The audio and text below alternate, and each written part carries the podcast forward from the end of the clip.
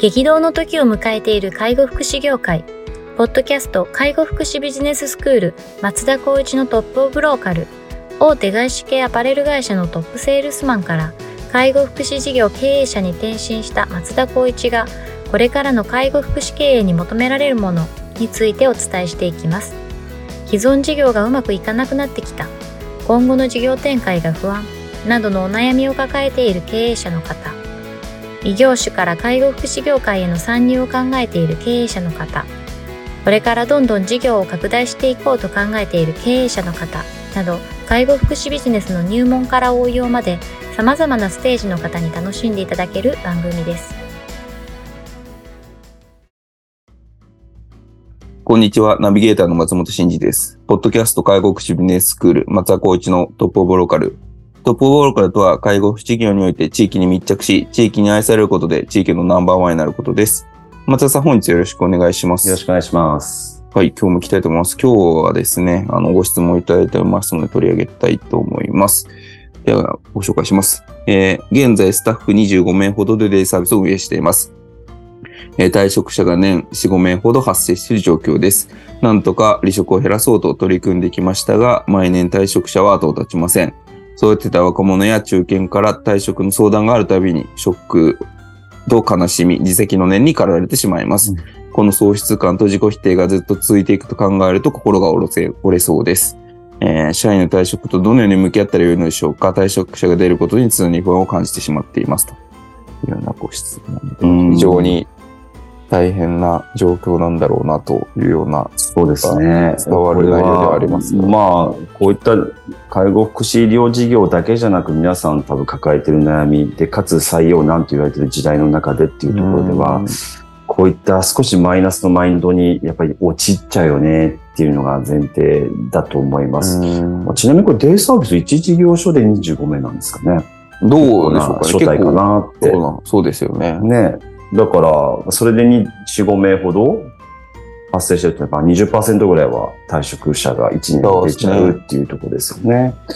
介護ジャンルで言った退職って平均で大体20%前後だったのかな、最近の統計そうですね。ちょっと減ってきてますけどね。20%下回るぐらいですかね。そうですね。まあ、とはいえ、まあ、平均的な離職っていうのは伴ってるよねっていうところですけど、うん、まあ、離職に対してのまあ、対策みたいなところは絶対に必要だっていうところもあると思うんですけど、まあ、まずは育てた若者や県からの退職の相談があると。で、それショックと悲しみ。まあ、要するに本当はそういうふうになってほしくないけど、そうなっちゃうよねっていうところで、自責の念に駆られちゃうとなかなかね、そんなに思わなくていいですよっていうところがまあ、ちょっと寄り添うような感覚にはなるんですけど、うん、自己否定はまずしなくてもいいかなと思います。それよりも、やっぱりこう課題っていう部分ではなぜ離職するのか退職したのかっていうところを客観的に俯瞰的に多分言語化していった方がいいかなとは思うんですけど、不安を感じることは正直言って心にのケアに対しても、えっと、全くもっていいことではないので、やっぱりそこは先ほど言ったように俯瞰して客観的に課題を解決しようというところなんですが、退職した理由っていうのをしっかりと、まあなかなか難しいんですけど、退職する方になぜ退職するのかとか、聞けないんですけど、最近はまあなんかこう、あの外部の方にお願いして、しっかりとそこをフィードバックしてもらうようなサービスもあったりするらしいんですけど、ね、やっぱ退職する理由っていうのを、まずは聞き出すっていうような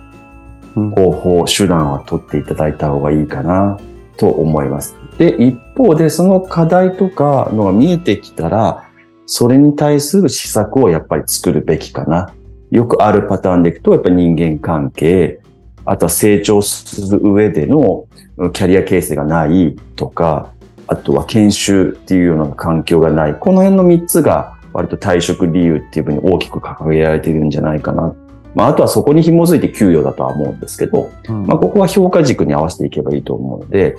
この辺の3つがまず、今、あ自分たちが運営しているデイサービス25名のスタッフの中に、まあ、やってるんだったら、それがマッチしてるかどうかの検証。うん、やってないんだったら、まず取り組もうっていうところの、まあ、施策を打つ。この辺がまず前提としてやることで、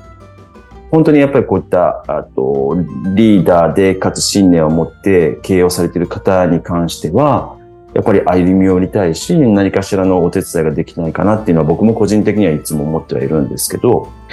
こういった不安を感じてしまうことで、そもそもどう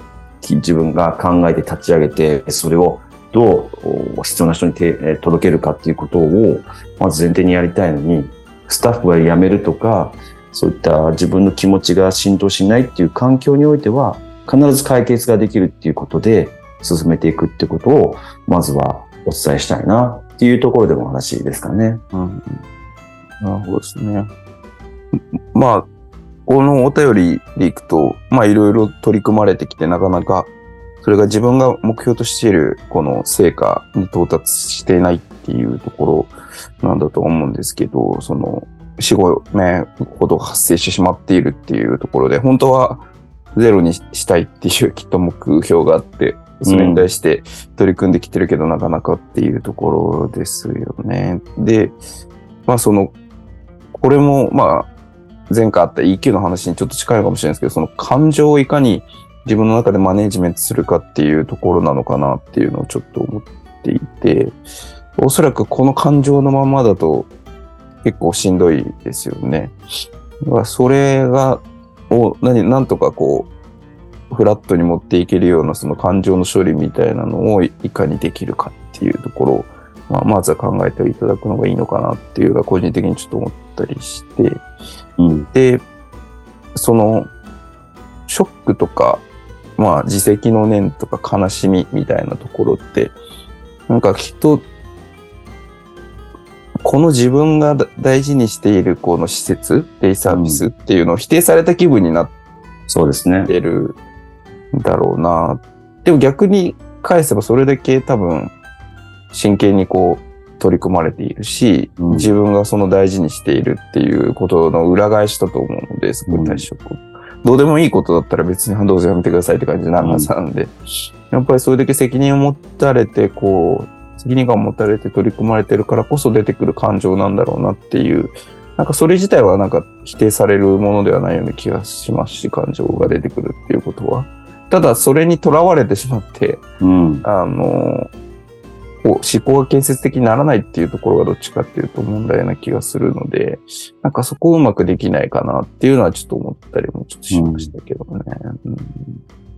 そうですね。あのー多分前ちょっと松本さんに別で共有していただいたあのセカンドペンギン理論ってあったじゃないですか。はい。この辺もなんか少し、なんだろう、読み解くというか、深掘ってもいいかなと思っていて、例えばこれ育てた若者や中堅から退職の相談って、この方々は退職したいって言ってるんですよね、多分。そうですね。そうですね。そうすると多分、上の、まあ、2割層というか、いわゆるリーダー層は一定いて、その中の中間層、もしくは若手、有能な若手なのかな。この子たちの、例えば262の法則では6割のところが、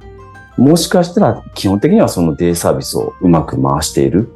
6割と、そうですね、15名ほどの方々ですかね。この層がもしかしたら、えっと、毎年4、5名、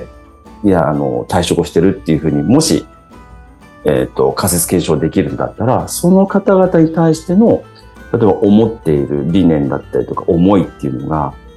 正直伝わってないみたいなところに置き換えていくと、なんかそこに対して何かをするっていうような、まあ取り組んでいるっていう前提のもとですけども、もう少し違った角度で対応できるのかなっていうのも少し今話を聞きながら思いましたね。そうですね。難しいですよね、離職の問題は。これは。うんなかなか。まあ、ゼロにしたいっていう目標でいきますけど、まあ、一定やっぱり離職っていうのは、まあ、不満退職だとするとすごく問題っていうところもあるんですけど、まあ、一定離職っていうのはやっぱりこう伴うところもあったりするので、その辺の解釈っていう部分も考えてもいいかもしれないですね。まずはこの不安を感じてしまうとか、実績念に駆られるっていうところは、ちょっといたたまれないので、この辺もちょっと、まあ、例えば伴走できるような、2番手の方がいるとか壁打ちできるような方とか、まあそういったところ、方々がいるんだったら、まあそういった方々と一緒に考えているっていうことはあるんですけど、もしかしたらいない場合があると、この辺もすごく不安感は個人的にもかなり高く感じちゃうんじゃないかなとは思いますけどね。そうですね。いや、まあなかなか難しい問題ですけど、この文面からだとなかなか課題が、本質がどこにあるのかってちょっとなかなか読み解きにくいですけれども、きっと真面目で一生懸命やられてる方なんだろうなというのはちょっと思って、その、これだけ自責の念に駆られてしまったりとか、喪失感を感じてしまうってことは、まあそれだけ一生懸命向き合ってるからこそ出てくる感情なので、なんかそういう方が、あの上にいる組織が、なんか悪い組織だとはちょっと思えなくて、うん。その、そうなるとやっぱりこの建設的な課題解決みたいなところが実はまだ弱かったりするのかなと思うと、まあ本当に課題の真因がどこにあるのかみたいなところをしっかり分析した上で、それに取り組んでいただくと、もしかしたら劇的に改善する可能性もあるかもしれないな。うん。そそのスタンス的には多分もう立ててるので、うん。あとは何をやるかっていうところ。まあ、大体こういう離職率が高いところっていうのは、上の人もそこまでもうやめるもんしょみたいな感じでなってるから、こう課題認識すらあんまりできないみたいなことがあるような気がするんですけど、この方の場合はこれだけ真面目に取り組まれてることは、課題感を過剰に感じてしまっているし、うん。その課題に対する打ち手っていうのがもしかしたらうまくできてないっていうことなのかもしれないので、うん。しっかりそう課題をこう認識、ど、課題の本当の原因は何なのかみたいなところまで。深掘って考えていただいて、それに対する打ち手打って、まあ離職率が下がれば、必然的にこの感情も出てこなくなるのになっていうのはちょっと思ったりもしたんですけどね。そうですね。まあ、毎年っていうのは多分2年以上ってことですよね。それに。そうですね。あとやっぱこうセルフマネジメント的なものっていうんですかね。やっぱり自分の意思っていうのをこうしっかりと保つってことも大前提やっぱりしなきゃいけないのかなと思うと結構大変な作業になるなと思いますけどね。まあちょっとあの、我々がちょっとすぐできることないですけれども、もし何かあれば、ぜひ。そうですね。同じ感情、感覚っていうのは絶対あると思うので、ですね何かあればまたね、我々引き続き問い合わせいただければと思いますね。あはい。では、本日は以上させていただきます。ありがとうございました。りがとうございました。ポッドキャスト介護福祉ビジネススクール松田光一のトップオブローカル。番組では介護福祉サービスに関するご質問を当番組の専用ウェブサイトより募集しております。番組 URL よりサイトへアクセスし、質問のバナーから所定のフォームへ入力の上送信をお願いします。URL は http コロンスラッシュスラッシュ tol.sense カッコセンスハイフン world カッコワールド .com カッココムになります。皆様のご質問をお待ちしております。